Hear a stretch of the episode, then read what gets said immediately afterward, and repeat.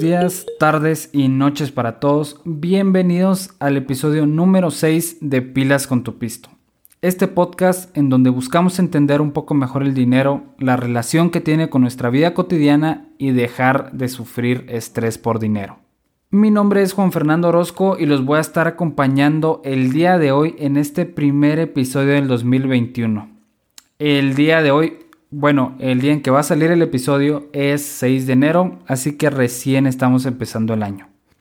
Y para empezar, vamos a platicar un poco acerca de estos consejos que he ido recolectando, tanto de otros podcasts como de personas de mucha confianza, y creo que nos pueden ayudar a que este 2021 sea un año en donde logremos cumplir todos nuestros objetivos.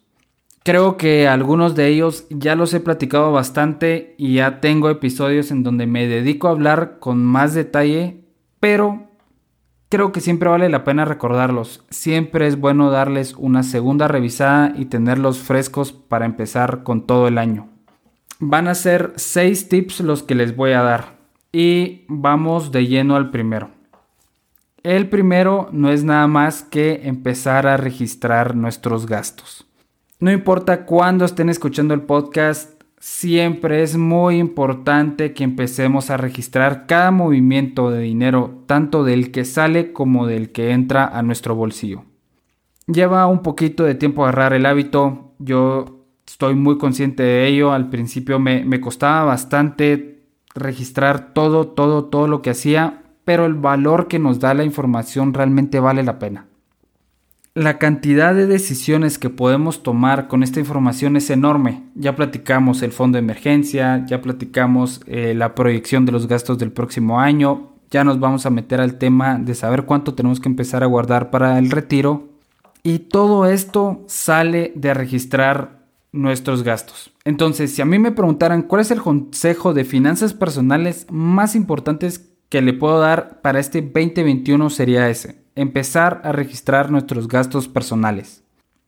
Y como ya les dije, si se quieren meter un poquito más de lleno al tema, pueden escuchar el episodio 3, que es en donde hablo a detalle. Y complementando un poquito este primer consejo, les voy a contar acerca de un cambio que decidí hacer este 2021 con mi registro de gastos. Para entenderlo mejor y realmente no me voy a tardar mucho, lo que voy a hacer es explicarles lo que hacía antes y lo que hago ahora. Anteriormente lo que hacía era tener un número limitado de clasificaciones de gastos. Por ejemplo, tenía unos 15, 20 gastos que iban desde gasolina, súper, impuestos, todo ese tipo, de, ese tipo de cosas. Y algo que no estuviera dentro de estos, estas clasificaciones de gastos, realmente lo que hacía era como forzarlo dentro de alguna clasificación que sí existiera. Y lo que me di cuenta revisando toda mi información del 2020 fue que algunos gastos que yo sé que no eran tan altos realmente salieron altos y lo que pasaba es que no estaban bien clasificados. Entonces, tomando un par de ideas que, que usamos en el trabajo, decidí cambiar mi registro de gastos y ahora lo voy a convertir en un tipo de base de datos. De esta manera, el registro de gastos puede ser tan detallado como yo quiera. Y la ventaja principal es que la información va a ser mucho más clara, lo que me va a permitir para 2022 o mediados de 2021 es poder tomar mejores decisiones. Si en algún momento les interesa ver el Excel en donde empecé a hacer esta base de datos y varias personas me lo piden, este, yo con gusto se los paso. Todavía tengo que ajustar un par de instrucciones porque no es tan directo como algunos otros Exceles que he visto para registrar gastos, pero creo que el valor que puede dar realmente es muchísimo. Entonces, si les gusta, me lo pueden pedir a pilascontupisto.gmail.com y cuando ya esté bastante ajustado, yo con mucho gusto se los mando. También les voy a ahorrar un poquito el tiempo de ver si esta idea de base de datos de registro de gastos vale la pena o realmente solo me estoy complicando. Hay que recordar que al final lo que buscamos con este registro de gastos es tener orden. Puede que esta manera funcione o puede que me esté complicando más de lo necesario. Algo que realmente es sencillo, pero yo creo que les voy a ir contando cómo sale y si es algo que, que vale la pena compartir con todos ustedes. Regresando un poquito a los tips, el segundo tip del cual vamos a estar platicando es el de tener objetivos. Es importante definir los objetivos para este 2021. Creo que todavía no es tarde, creo que estamos en la primera semana de enero apenas y es momento de pensar en lo que queremos hacer este 2021 y en qué formas queremos crecer, tanto de manera personal como de forma financiera. Y de nuevo, algo que he platicado antes, creo que no nos sirve mucho tener los objetivos solamente en la cabeza. Creo que tenemos que hacer este pequeño esfuerzo y tratar de escribirlos en una hoja de papel, en un Excel, en un Word. Realmente eso no importa tanto. Lo que importa es tener esta lista clara y escrita que me permita empezar a planificar el cómo y el cuándo. Les voy a contar también otra mini historia de lo que me acaba de pasar este 2021 y cómo es que escribir los objetivos realmente agrega valor. Este 2021 yo tengo la, intención de hacer un par de cosas más de lo que hice en el 2020. Son parte de estos tips que les estoy dando y llevaba un par de semanas que, los, que lo estaba pensando, que lo tenía en la mente. Cositas pequeñas como quiero hacer más ejercicio, quiero estudiar, quiero leer más, este tipo de cosas, ¿no? Total, llegó el 2021 y realmente no tenía ninguna lista. Esto era lo primero que me pasó. Lo segundo es que también empecé a hacer un horario, un horario semanal en donde veía los tiempos que tenía para realizar todas estas cosas que me había propuesto, más todo el tiempo que meto para el trabajo diario, ¿no? Y al empezar a hacer este horario me di cuenta que no tenía los objetivos escritos. Y no les puedo decir, de verdad, no les puedo decir el conflicto que me estaba causando porque se me pasaban unos, porque no tenía claros otros. Entonces decidí ya escribirlos. El valor que agregó para mí escribir mis objetivos fue enorme. No se los puedo decir cuánto, porque no solo evitó que se me pasaran, sino que pude ir uno por uno viendo cómo casaban con este horario semanal que estaba haciendo. Entonces, les repito, creo que es muy saludable, creo que es muy bueno escribir los objetivos no se van a tardar ni 10 minutos en hacerlo y les va a ayudar a tener esta claridad que debemos tener con estos objetivos. Al igual que con el primer tip, en el episodio 4 del podcast hablo un poquito más acerca de cuáles son estas características que deberían tener los objetivos, cuáles son las características que nos van a ayudar a que cumplamos los objetivos de una manera más sencilla. Les recomiendo mucho darse una vuelta si les interesa el tema. Y ahora pasemos al tercer consejo. Este es un consejo que creo que nos vienen dando a todos desde que somos pequeños. Creo que es un consejo que ayuda mucho y no es nada más que tratar de leer mucho. Leer realmente nos permite conocer más acerca de algún tema y esta es una idea mía, pero creo que la puedo decir con relativa seguridad, que si leemos entre 3 y 4 libros acerca de, de algún tema, ya vamos a saber más que el 95% de las personas de este mundo sobre ese tema. Obviamente hay personas que estudiaron su, universidad en eso, que han leído muchos más libros y son expertos, pero pues vamos a saber más que muchas personas. Entonces leer realmente tiene beneficios. Y para la gente que lee mucho, alguno, algún consejo que yo les puedo dar es tratar de desviarse sobre esto que les gusta mucho y tratar de entrar en temas que no les pueden interesar tantísimo. Y aquí la pregunta obvia que sale es ¿por qué? ¿Por qué me cambiaría de lo que me gusta leer a algo que realmente no me interesa? Y yo creo que la respuesta es sencilla. Yo creo que leer sobre diferentes temas nos vuelve cultos y además siempre nos sirve saber un poco de todo siento que en alguna conversación que tengamos en el futuro, hacer un comentario acertado puede ser la diferencia entre que alguien nos vea con cierta perspectiva a que ya nos trate con más seriedad. Y si eso no es suficiente, puede que leer diferentes cosas nos ayude a encontrar nuevos gustos. Y yo creo que tratar de estar encontrando nuevas cosas que nos gusta es algo que todos deberíamos de, de hacer. Les puedo contar que nomás regresé de Monterrey, mi mamá me puso a leer un libro que iba como en los tonos de autoayuda y de coaching. Y si han escuchado el podcast saben que ese no es mi tema favorito, realmente no estoy en contra de eso para nada, pero lo que descubrí fue que habían dos o tres ideas buenas que se podían sacar del libro, cosas que podía utilizar en mi vida personal y que podía utilizar en el trabajo. Entonces yo creo que leer nos va a ayudar a encontrar nuevas cosas que nos pueden llamar la atención, nos va a ayudar a encontrar ideas en donde realmente creíamos que no iba a haber nada bueno y nos va a ayudar a encontrar nuevos gustos. Así que si leen mucho, esta es mi recomendación. Ahora bien, para los que no leemos muchísimo, mi recomendación sí, sin duda, es empezar a leer con libros que nos llamen la atención de temas que nos interesan. Empezar a generar este hábito que nos permita en algún futuro empezar a, pasar a temas que no son nuestro principal interés.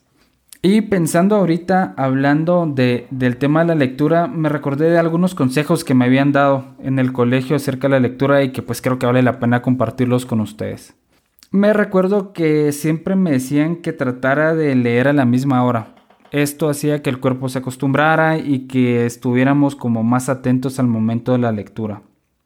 También pues ya tener el, horario específico para eso nos ayuda a que no nos distraigamos y hagamos cualquier otra cosa, ¿no?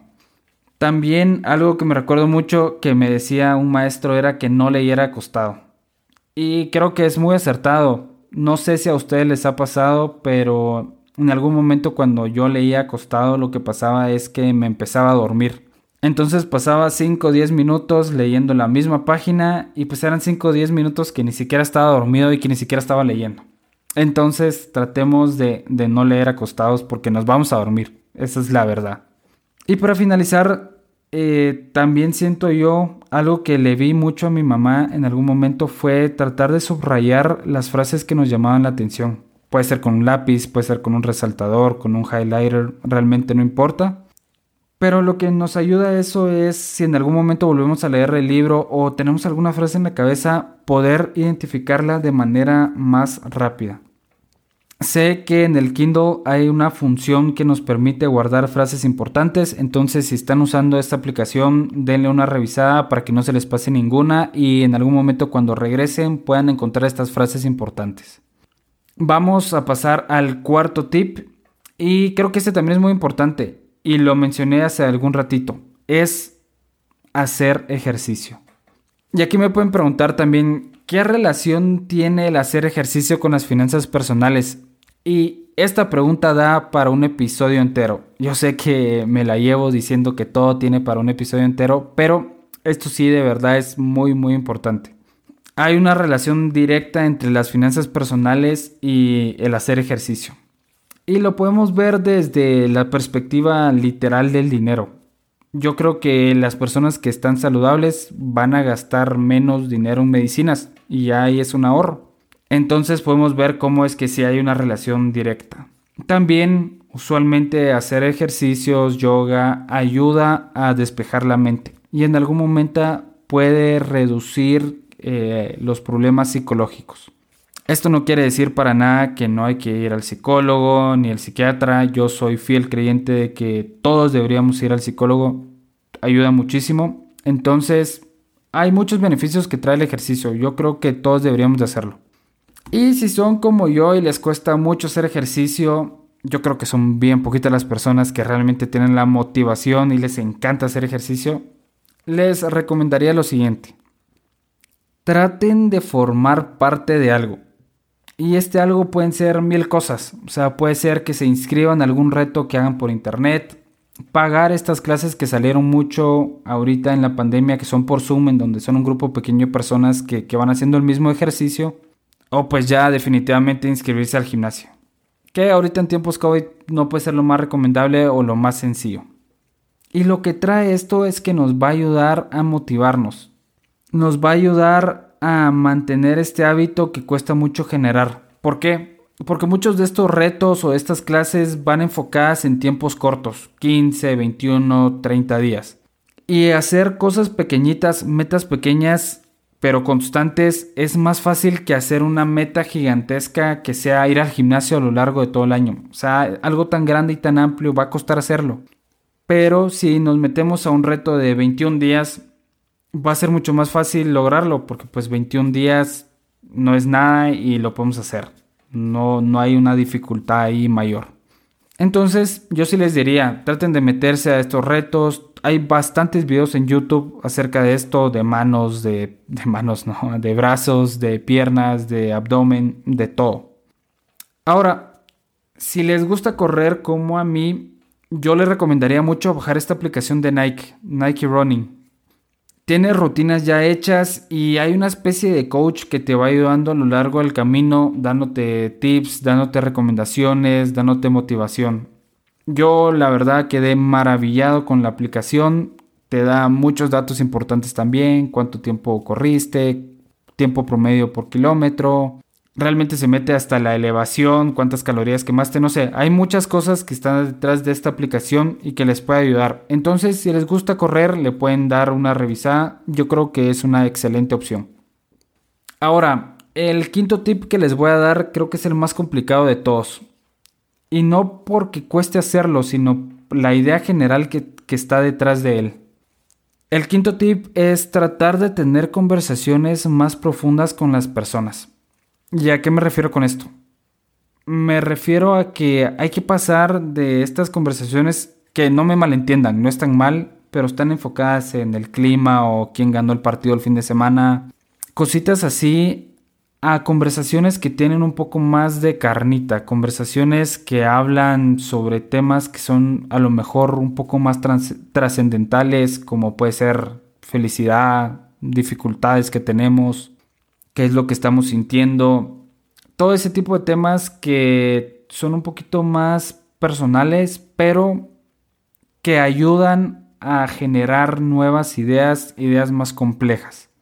Yo creo que este tip no es para todos, hay personas a las cuales no les gusta meterse a estas conversaciones, pero yo creo que a las personas que decidan implementarlo en su vida van a ir encontrando cositas importantes que, que son las siguientes yo creo que nos va a ayudar con nuestras amistades actuales a conocerlas mejor, a tratar de saber qué es lo que está pasando en su vida, qué es lo que piensan, qué es lo que no les gusta, qué es lo que sí les gusta. Y con nuevas personas nos va a ayudar a hacer amistades duraderas. Amistades que te quieren, amistades que velan por tu bien y que siempre es muy bueno tenerlas. Tampoco les estoy recomendando que vayan por la calle y al primer extraño que vean le pregunten cuál es el sentido de la vida. Pero pues sí, con estas personas de confianza o que creen que pueden tener estas conversaciones, traten de, tenerlas. Les va a ayudar muchísimo. En las notas del programa les voy a dejar también el link a un TEDx que vi que habla un poquito mejor acerca de este tema, de cómo es que las conversaciones profundas nos traen beneficios más allá de los aparentes, ¿no? Entonces, si les llamó la atención el tema, eh, denle una revisada a las notas del programa, ahí van a tener el link y espero que el video les ayude tanto como, como a mí me ayudó. El último tip que les voy a dar y que creo que ayuda bastante y que lo vimos en este 2020 es tratar de ser agradecidos. Ser agradecidos con las personas que nos rodean, si en algún momento creen en Dios, ser agradecidos con Él, ser agradecidos porque hay un sinfín de cosas que damos por sentado y que realmente algunas personas no tienen y sufren por ello. Solamente hay que pensar en la vida que tenían nuestros padres, nuestros abuelos, cómo es que ha cambiado todo, cómo es que es tan fácil tener el acceso a cualquier cosa y hay que ser agradecidos por ello. Y no nos tenemos que ir tan lejos. No hay que hacer post en Facebook y decir estoy agradecido por este 2021. O sea, si lo quieren hacer está muy bien, pero pueden ser cositas sencillas como decir buenos días, buenas tardes, darle vía a alguien. Estas cosas que demuestran que tenemos el conocimiento de la situación en la cual estamos y que realmente sabemos lo afortunados que somos. Creo yo que todos somos seres humanos y por lo tanto deberíamos tratarnos bien, deberíamos ser agradecidos con nosotros. Y también creo que si todos fuéramos un poquito más agradecidos y respetuosos, el mundo sería un lugar diferente, creo que mejor. Pero bueno, ese es tema para, para otro podcast, para otro episodio. En resumen, estos son los seis tips que les quería dar seis consejos que nos pueden ayudar a mejorar nuestra calidad de vida y por lo tanto nuestras finanzas. Hay que recordar que las finanzas están en nuestro día a día y que cada paso que damos para mejorar nuestras finanzas personales también nos puede ayudar a mejorar nuestra calidad de vida. Es una relación muy dependiente que hay ahí. Les resumo los tips. Es llevar un registro de gastos, escribir nuestros objetivos para este 2021, tratar de leer lo más posible, hacer ejercicio, tener conversaciones más profundas y ser agradecidos. Hablando de ser agradecidos, les quiero agradecer a todas las personas que me escucharon en este 2020. De verdad me sorprende el recibimiento que tuve y me motiva muchísimo para seguir haciendo esto en este 2021. Es realmente un honor para mí poderles estar aquí platicando acerca de lo que me gusta y como les dije, el agradecimiento que me han dado, ver que a las personas les sirve, me ayuda a seguir mejorando el podcast, poner en práctica todo lo que me están recomendando y hacer cada vez mejor contenido. Como siempre, yo les dejo la puerta abierta para que me manden sus comentarios, sus dudas, alguna anécdota que quisieran compartir conmigo. Siempre lo pueden hacer a pilascontupisto.gmail.com. Me encanta leer lo que me mandan y me ayuda en este proceso de mejora. Yo creo que este es el episodio del día de hoy. Espero que estos seis consejos les puedan agregar valor a su vida, los puedan ayudar constantemente. Yo creo mucho en ellos y los voy a estar poniendo en práctica este 2021. Les voy contando cómo es que avanzo en todos estos temas. Y antes de terminar, les quería dar una noticia. Decidí abrir mi cuenta de TikTok. Recibí algunos comentarios muy positivos, otros no tanto, acerca de la idea, pero decidí entrar a la red social creo que se da mucho a este tipo de contenido. Entonces, si en algún momento les interesa y tienen TikTok, me pueden seguir, me pueden dar follow en Pilas con tu Pisto. Ahí voy a estar subiendo un par de videos a la semana con algunos tips, algunas cápsulas que creen que creo que les puede agregar muchísimo valor. Como siempre, les agradecería si me pueden dar follow, seguir en Spotify. Me ayuda a que otras personas que están interesadas en este tema puedan conocer el podcast y se puedan empapar de esta información. Igualmente, cualquier review en Apple Podcast lo aprecio muchísimo. También ayuda a que las personas sepan un poquito más de lo que se trata el podcast. Así que, sin mucho más, les agradezco por haber escuchado hasta acá. Les mando un fuerte abrazo para todos. Espero que este 2021 sea excelente, logren cumplir sus objetivos, logren controlar sus finanzas personales y sigamos aprendiendo todos juntos acerca de este mundo de las finanzas. Y nos vemos en el próximo episodio de Pilas con tu Pisto.